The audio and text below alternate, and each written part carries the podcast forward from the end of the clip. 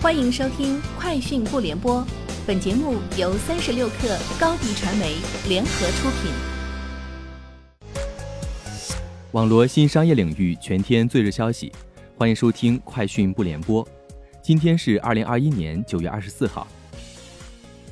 近日，同城艺龙宣布了新一轮组织架构调整，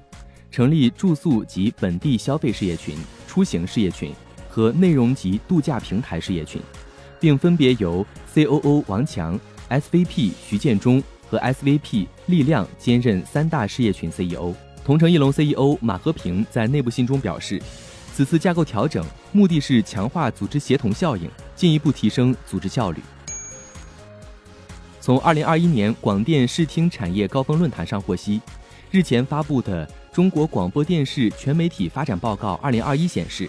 通过倡导不超过四十集的短剧创作。推动解决剧集注水问题。二零二零年取得发行许可证的电视剧不均集数三十六点九集，全国重点网络剧不均集数二十二集，均比往年明显缩短。日经中文网九月二十四号消息，日经 Research 日前发布了多角度分析日本的消费者和商务人士如何评价企业品牌的二零二一年版品牌战略调查的调查结果。从综合得分来看，苹果日本公司连续三年排在首位，第二位是谷歌，体现出美国 IT 巨头的品牌号召力之高。日本企业中，索尼集团排名最高，排在整体的第三位。搜狗公告今天完成私有化交易，已与腾讯合并。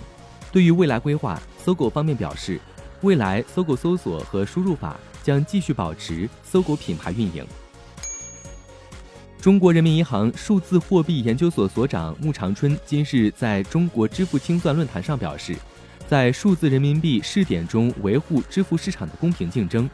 一方面，数字人民币将为不同支付服务机构的创新发展提供公平的准入机会和统一基础设施，促进市场竞争择优；另一方面，利用数字人民币的法偿地位，打破支付市场中的机构壁垒、工具壁垒和平台壁垒。实现数字人民币的全场景支付，提升零售支付服务的可达性和社会总福利水平。三十六氪获悉，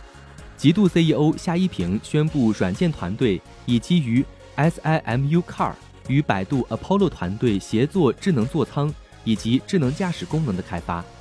SIMU Car 正处于这一过程中的早期研发阶段。极度通过对基础车的电子电气架构调整，将智能座舱功能、智能驾驶的开发前置，以提高研发效率。